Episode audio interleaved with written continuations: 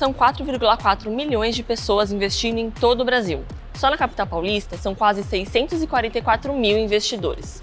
Mas quem são?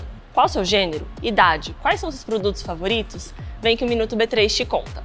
A bolsa está mais democrática. Paulistanos começam a investir com cada vez menos dinheiro. O estudo da B3 mostra que o valor do primeiro investimento é de 125 reais. Outra curiosidade sobre o investidor paulistano: 31% dos investimentos da capital vêm de mulheres, contra 25% da média nacional. E quando o assunto é faixa etária, mais da metade dos paulistanos que investem na bolsa tem menos de 40 anos de idade. Além disso, o paulistano aprendeu a diversificar seus investimentos em renda variável, mas a metade dos paulistanos tem quatro ou mais tickers na carteira. As ações ainda são os produtos mais escolhidos na seara da renda variável, mas a quantidade de investidores em fundos imobiliários, BDRs e ETFs de renda variável internacional também cresceram muito nos últimos anos. Essa semana foi dedicada quase 100% à educação financeira aqui na B3.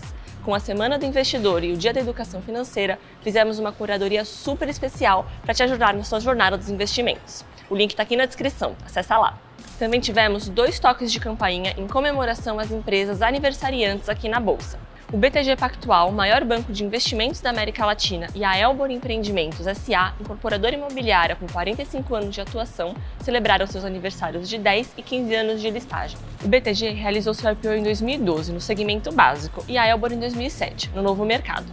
O Ibovespa fechou em baixa de 1,15% aos 116.215 pontos, o dólar fechou em R$ 5,22 e o euro em R$ 5,10. Você já segue a B3 nas redes sociais? Não? Então segue a gente, porque semana que vem tem muito mais. Boa noite!